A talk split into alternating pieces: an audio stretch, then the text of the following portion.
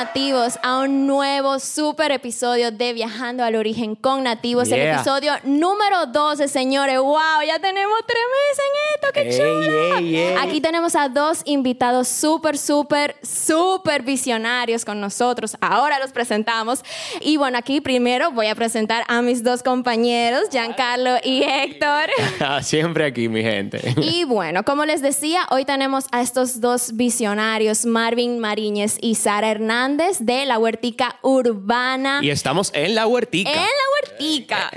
muy, muy Los especial. headquarters de la huertica. Ya lo Así es. sabe, ya en lo el sabe. corazón de Gascue. Ay, ay, ay. Como les decía, estamos aquí en la Huertica Urbana con sus dos fundadores, Marvin y Sara. Vamos a hablar un poquito de esa visión que ellos tienen, de, eso- de ese aporte que quieren dejarle a la comunidad dominicana y vamos a aprender mucho, mucho aquí de cosas que realmente yo misma no conozco. Estoy muy emocionada por conocer todo esto y bueno. Y de cosas que son súper importantes que todos deberíamos de ya estar empezando a aplicar en nuestros hogares. Así que atentos, ¿eh? Correcto. Sin más preámbulo, le damos la bienvenida a Marvin y Sara. Bienvenidos, mi gente. Hola, hola. De lo mío. Entonces, primero que nada, eh, lo que queremos es que cada uno hable, hablen un poquito de ustedes para que nuestros oyentes los puedan conocer. Y, y nada, señores, denle el espacio es de ustedes. Vamos arriba, cuenten un poquito de su historia y de quiénes son. Bueno, primero que nada, muchísimas gracias por invitarnos a su programa, Claro. Nativos. Eh, eh, mi nombre es Sara Hernández, yo soy educadora de nivel inicial desde hace ya 10 años. Chulísimo. Trabajo con niños pequeños, el que cree que soy un cachú no lo es. Para nada. Siempre me ha apasionado la naturaleza y el medio ambiente, entonces nada, eh, junto con Marvin fundamos la Huertica Urbana ya hace unos años, empezamos como un hobby, pero nada, eso se lo contamos ahorita. Claro, claro. Vamos a ir indagando un poquito más. Y, y tú, Marvin, cuéntanos entonces. Mm, Bueno, mi nombre es Marvin Mariña, como ustedes dijeron, yo soy publicista de carrera, yo estudié publicidad en UNIBE y, y los caminos de la vida me, me mostraron lo que es la permacultura, todo el tema de la sostenibilidad. Porque tú comes. O sea. Claro, Exacto, comemos. como- Todos como comemos. todos. comemos. Claro. Entonces, gracias a unos amigos que estuvieron viajando por algunas fincas sostenibles del mundo, eh, me llegaron esas informaciones de una utopía que es posible Ajá, que, ajá. Y, que, y que se puede manifestar aquí. Y entonces, bueno, nosotros empezamos como a soñar en que podíamos rescatar este espacio que era prácticamente un vertedero hace un par de años. Wow, tú me tienes que pasar una foto de eso. Bueno, tenemos varias fotos, es increíble. El before and after. Sí, Ajá, sí, el antes y el después. Tenemos un poco de eso. Y bueno, nada, o sea, Y se encontraron y entonces ustedes son pareja, ¿verdad? Sí. Son Ok. pareja. Ah, ok, Nosotros no, uno nunca pareja. sabe. pues, Claro. Mejor amigo. no, no. Eh, También, también. son- También, también. Claro, ey, amigo, se la claro. llevó. Ella como que trabaja en me eso. sacó del camión. Claro, Sí, sí. chulísimo. Y hablando para, para ya seguir con eso, entonces ustedes se, se encuentran y cómo, cómo nace esto. O sea, comenzó como un vertedero, tú dices, pero cómo, cómo ustedes deciden, o sea, qué día, cómo se tomó, qué sé yo, miraron la luna y dijeron, mira, el día de Tenemos que hoy... hacer una huertica. Como que el viento está... Vamos a hacer. Bueno, mira, eh, la verdad es que nosotros veníamos al patio y veíamos este espacio, nos dio la chikungunya a los dos, Aquí. aquí. Porque aquí como... Ay, mi madre. Como esto ¿ustedes era un vertedero, aquí esto era una cría de mosquitos, también habían ratones y entonces estaba muy incómodo. Y un día, explorando el lugar aquí para ver qué es lo que vamos a hacer, encontramos una mata de ajitití, de estas matas, Ajá. atrás de una mata de mango. Yo dije, conchale, pero aquí crece comida. Exacto. y, y realmente ese fue, ese fue el día. Ese fue el. Ese fue el día. Entonces, después de eso, empezamos a limpiar el espacio. No fue fácil. Tuvimos que unir fuerzas. Varios amigos de Marvin y de nosotros vinieron aquí a meter mano, a sacar escombros, a cortar mata que no que estaban a tirar en el piso, a atravesar y poco a poco fuimos adecuando espacios y colocando plantas que le diera sol para la venta eh, y nada. O sea que al final, señores, hay que darle las gracias a la GTT. O la la GTT fue el promotor de En esto que verdad, está sí, pasando esa fue la, inspiración y, y por ahí viene la visión. Aparte de eso también, como le decía también, los amigos nuestros que nos hablaron un poco de, de la permacultura, nos presentaron todo eso, entonces ahí también fue como una, una motivación para decir, bueno, hay una forma de rescatar ese patio, entonces Claro. podemos, podemos ir a aplicarlo. Entonces nosotros Yo siempre, de- desde pequeño, siempre fui medio rebeldón, tú sabes. Siempre que vive el rock. Hey, Entonces me pareció como demasiado. Fue, me hizo mucho clic una frase de Bill Mollison, el padre de la permacultura, que dice que los revolucionarios que no tienen huerto y que dependen del mismo sistema que atacan son inútiles. Vale. Entonces, esa frase me tuyó medio a medio y me dijo, no, viejo, o sea, tú estás peleando, tú crees que tú te encuentras, pero tú dependes de, de Claro. toda la línea de distribución, de, de la erosión que se crea en el Amazonas, tú dependes de, de que tumben a Borneo y todo eso. Que- Entonces, que, claro. eh, eso nos hizo reflexionar bastante y empezamos a tomar acción. Realmente no pensábamos al comienzo que esto se iba a convertir en algo tan trascendente en la sociedad, que la gente iba a tener tanto inspiración, Con conciencia. eh, tanta, tanto interés. Eh, o sea, nosotros comenzamos fue como un hobby, como un hobby de rescatar un espacio, de generar interacciones positivas entre los amigos, de poder compartir un poco de comida, de, de hacer pesto. Claro. Eso fue una de las Pesto, grandes cosas. ey. Ahorita- tener pesto gratis. Claro, y ahorita yo estaba hablando contigo, incluso detrás de cámaras, antes de que empezara todo esto, e incluso nativos también, que muchos hobbies se vuelven algo que la gente empieza a apreciar. O sea, tú empiezas porque te gusta, pero al final la gente como que dice, hey, pero eso está como chulo. Y tú te das cuenta que tú puedes monetizar. Entonces ahí ya tú estás creando un sistema de algo que aporta, pero también te genera Pero, ingresos. sí, y no solo monetizar, yo diría, porque también sería monetizar en qué sentido. En el sentido, para agregarte, es sobre la comunidad, que me venía diciendo ustedes sobre la comunidad, que Claro. es el, la meta no somos nosotros, o sea, es que todos, Exacto. ustedes, Exacto. todos, hagamos eso, porque si no, no, vale de nada. Exactamente. Es así. Pero, y ustedes ganaron Impulsate Popular el año pasado. Eso también es algo muy importante. es Yeah, los muchachos ganaron, impúlsate. Ey, pero ustedes como que se ponen trofeos y nada, chilen un bling bling. No, no. Ah, Mira, humilde, humilde, me gusta eso, me gusta eso. A mí también. Mira, realmente fue todo una experiencia, una experiencia maravillosa eh, para poder, poder participar en el Impulsate Popular. Realmente cuando empezamos todo eso, ese proceso, no nos imaginábamos que íbamos a llegar a ser los ganadores de dos premios del Impulsate. Uf, realmente. uf, ok, ok, Eh, suéltalo, vueltica. Eh, y nada, y eh, vamos a lograr ahora muchísimos sueños que teníamos Claro que pensado sí. hacer y Excelente. vamos para adelante. Y esperamos, Excelente. esperamos ser parte de esos sueños, que vamos a hablar un poquito más de esos sueños claro. ahora en adelante. Parte, ustedes están siendo parte ahora mismo que están aquí con nosotros y logrando llevar a su público toda esta información también está multiplicando nuestra semilla que ponemos por ahí. Claro es que así, sí, con es- mucho amor, señor. Es así. Ustedes hacen compostaje aquí mismo. Sí, tenemos. ¿Cómo? Ok, bueno, ahora tú me vas a explicar, pero yo quiero que tú me expliques cómo funciona. O sea, porque yo sé que hay muchas personas que, como yo, quisiera hacer compostaje realmente en mi casa. Yo no tengo un patio, yo vivo en un apartamento. ¿Cómo realmente yo lo puedo lograr exitosamente? Y no solo eso también, explicarle un poquito rápido a la gente qué es el compostaje, porque mucha gente, compostaje, ok, Ok. ¿qué es eso? Eh, fácil, señores. El, el compostaje es un proceso natural que se está llevando a cabo alrededor de nosotros ahora mismo todo el tiempo. Es un proceso de oxidación de la materia orgánica en el que simplemente la materia orgánica se va transformando de, de hojas secas a, a suelo fértil. Es un Exacto. proceso natural y nosotros simplemente cuando hacemos compostaje lo que estamos es imitando los ciclos de la naturaleza en un espacio para nosotros poderle sacar provecho. Claro. Entonces, O sea, ustedes están creando básicamente tierra de la materia orgánica. De la basura. Sí. Sí, de lo, de los Bueno, de lo que se considera exacto, basura. desecho de comida, Exacto. estamos sacando tierra fértil. Exactamente. Y muy fértil. no solamente di que tierrita, No tierrita, no. Una vaina bien. Entonces, a una persona como yo que quiera empezar, ¿cómo sería la forma correcta de hacerlo? Lo chulo es que ahora en Santo Domingo está viviendo una gran revolución verde. Yeah. Entonces, Y esto sigue, mi gente. Sí, sí. Entonces hay varias opciones ahora mismo para que las personas puedan compostar. Nosotros tenemos un proyecto que se llama Lombriflow, que es un proyecto comunitario para el manejo de residuos sólidos, en el que tenemos suscriptores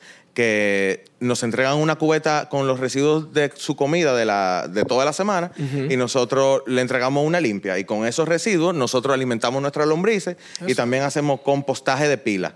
Ah, ok. Eh, Buenísimo, hay loco. varias opciones. Está también tierra urbana que le pueden caer atrás, Altair Rodríguez. También. Decora, baby. I love you. Claro que sí. Ella está haciendo compostaje bocachi. Ella también tiene un sistema de intercambio de cubetas, pero eh, tú te la llevas la cubeta a casa, echas tus residuos y le echas las esporas del bocachi. Entonces ella te las recoge y lo lleva a compostar, o sea, a terminar su proceso de compostaje. También, eh, también hay otros sistemas de compostaje. Aquí eh, realmente solo- era de reciclaje, disculpa. Claro, claro, sí, Sí. Pero, pero también, o sea, tú estás pensando en otros proyectos que aporten, básicamente. Sí, o sea, que totalmente. está buena tu Eh, línea de pensamiento. Buenísimo, buenísimo. Porque una comunidad. Exacto. Sí, también hay diferentes personas Somos. que están haciendo reciclaje eh, aquí. Claro. La gente de Reciclame RD. Y Eh, también Green Love Green también, Love. claro, sí, ahí, ahí es que yo llevo mis cosas a esos centros de acopio. hay mucho, hay mucho, hay mucho movimiento ahora mismo de- del tema de reciclaje. Eh, siguiendo con lo de la pregunta. Exacto. eh, hay varios tipos de compostaje. Nosotros estamos trabajando con el lombricompostaje, vermicompostaje.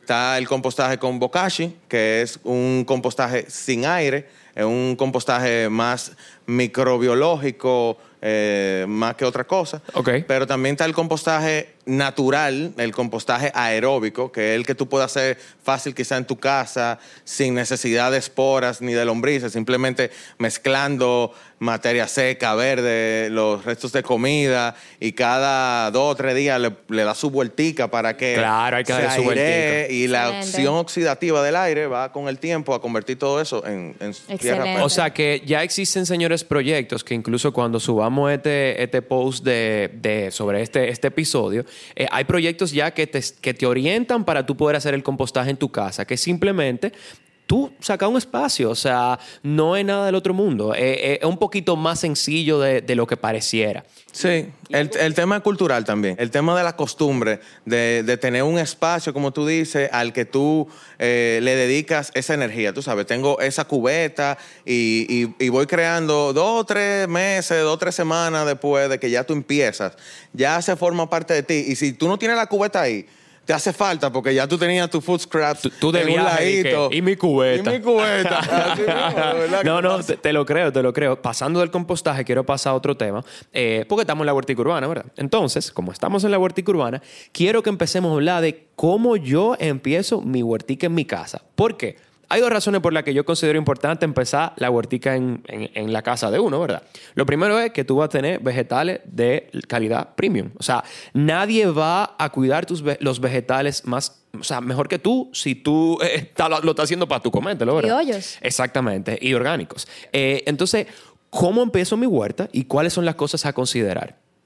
Bueno, vamos a hacer eso entre los dos. Dale, comienza. dama.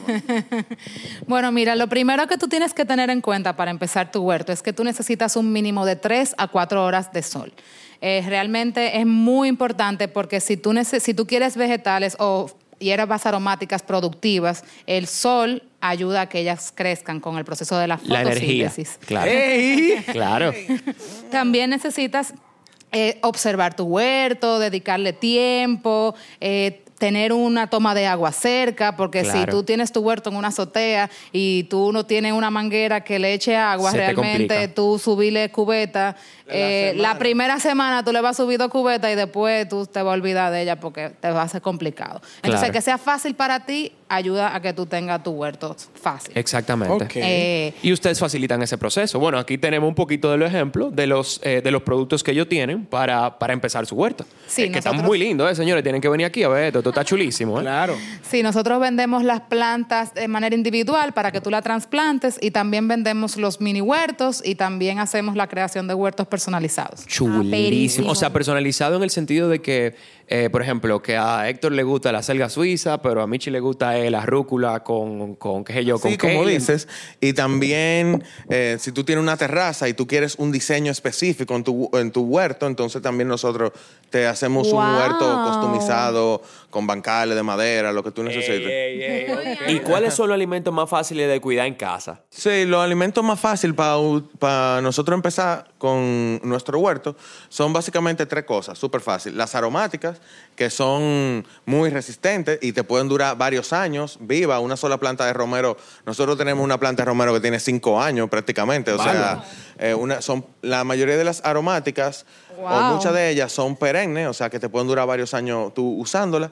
Eh, también recomendamos eh, arrancar con la lechuga, la acelga, la rúcula y todo lo que son hojas verdes de, de ensalada, que son súper fácil y tú lo cosechas súper rápido. Tú lo siembras y ya a los 15, 20 días tú estás comiendo. Ok. Y también eh, recomendamos todo lo que son zanahorias, rábano, remolacha, que son bulbos que se dan súper fácil y que también comes rápido.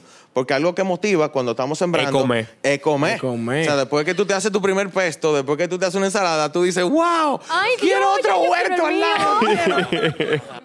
No eres tú sola. Y más o menos, ¿cuáles son esos cuidados que se le debe dar? Por ejemplo, a la lechuga y eso. Sí, vamos a hablar de exacto, de vegetales. Va- Vamos a ponerlo sencillo, porque yo supongo que cada plantica tiene, ¿verdad? Como que Cada sus plantita cuidados. tiene su, su cosita, ¿sabes? Entonces vamos a poner la lechuga, por ejemplo. Eh, las, las básicas, ¿cuáles son las que más le, le compran? En, en general, esas plantas que le estamos diciendo que son las plantas de principiantes, necesitan, como decía Sara, un mínimo de 3 a 4 horas de sol para que ellas puedan ser productivas.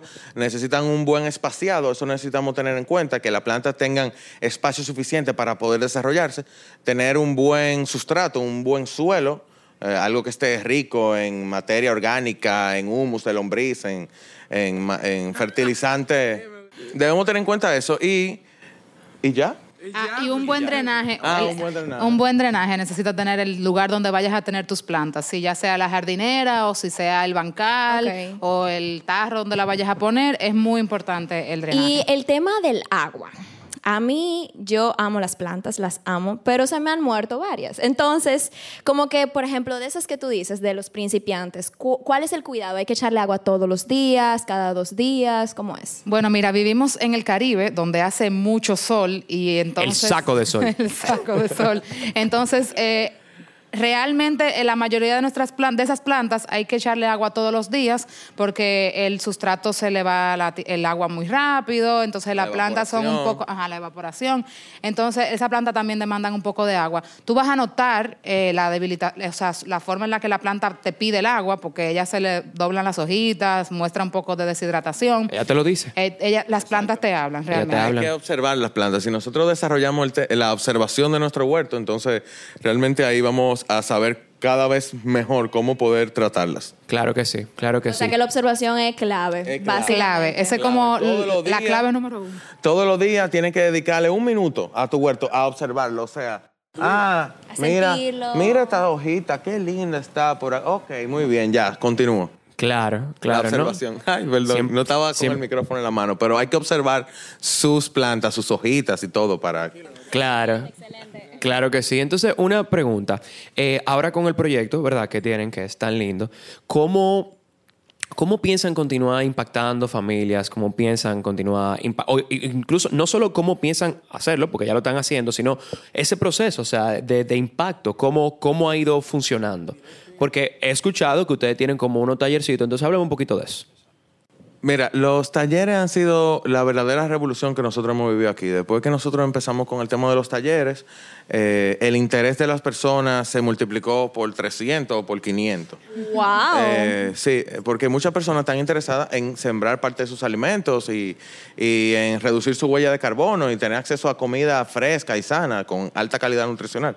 Entonces, para nosotros fue, fue vital eso de comenzar con los talleres. Así fue que empezó, ¿cierto? No, No. nosotros comenzamos, como te dije, como un hobby y la primera vez que nosotros capitalizamos fue gracias a nuestra hermana Saura Muñiz de Terra Verde, no bulto. Ah, Saura, claro. Saura que Saura. nos dijo de que, señores, ustedes que están sembrando en ese patio, traigan un par de maticas para acá a ver si se venden. Llevamos la matica y se vendieron y se vendieron de, De una, una. vez, se vendieron rapidísimo. Y fue como que, wow, hay una, hay una posibilidad eh, de, de negocio. Unas matitas que ellos tienen, que tienen adentro como al lado de la caja. ahí. No, eso fue hace mucho, eso Ah. fue antes de que... Eso, eso era cuando yo estaba en Galería 360. Eso- Galería 360, sí, al principio del eso fue el proyecto, comienzo claro. de nosotros, sí. claro, claro.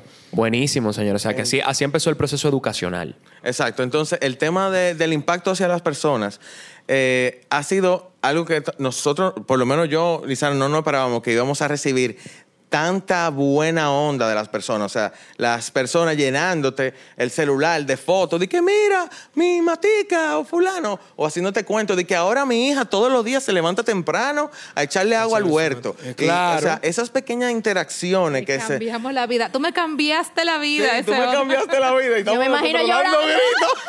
Claro, o sea, yo, Sí, eh, sí, eso, sí, le, eso le llena el corazón a. No, cualquiera. eso, eso no tiene precio. Eso es algo que nosotros no esperábamos que iba a ser así y que ha sido por lo que estamos en esto todavía. O sea, no, no, no pensábamos que nos iban a, ganar un premio, que íbamos a tener una aceptación social así, pero el tema de, el tema de la gente, de la, de la buena onda que te, que te manda, que te dice, ah, no, que ahora estoy haciendo pesto y le regalé a mi mamá y mi mamá ahora le dio a fulano y mi tía vino para mi casa que tenía cinco años que no venía y me trajo Y le tal mata. encantó, ajá, ajá. Y todas esas interacciones son súper lindas. Y también el hecho de que varias personas que han venido a tomar nuestros talleres también se han ido inspirados en hacer algún proyecto ellos mismos. Claro. Y han, y han sacado proyectos de hasta de pesto, de alimentación. De que, bueno, ahora yo estoy sembrando un viaje de pesto en el techo de mi casa y lo estoy vendiendo en potecitos. Claro. Y, y Claro. excelente. O sea, hay un aporte indirecto a la economía. No, no solamente eso. o Productores sea, locales. Con todo lo que yo he hablado, eh, nosotros siempre, bueno, el primer episodio incluso que tuvimos fue hablando del turismo responsable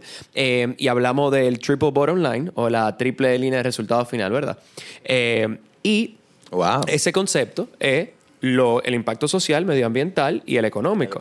Entonces, no solamente No es sostenible si no tiene esos tres. Si no tiene la tres patas, señores, no es sostenible. O sea, que cada vez que vayan a idear un negocio, piensen en eso. Porque no ya el sistema, o sea, el, el concepto de que voy a hacer un negocio para hacer dinero solamente no es sostenible Eso en el murió tiempo. ya. Eso murió ya. Entonces, Estamos en el 2021 ya. claro que sí. años del 2030. Claro que sí. Ahora yo quisiera tomar el.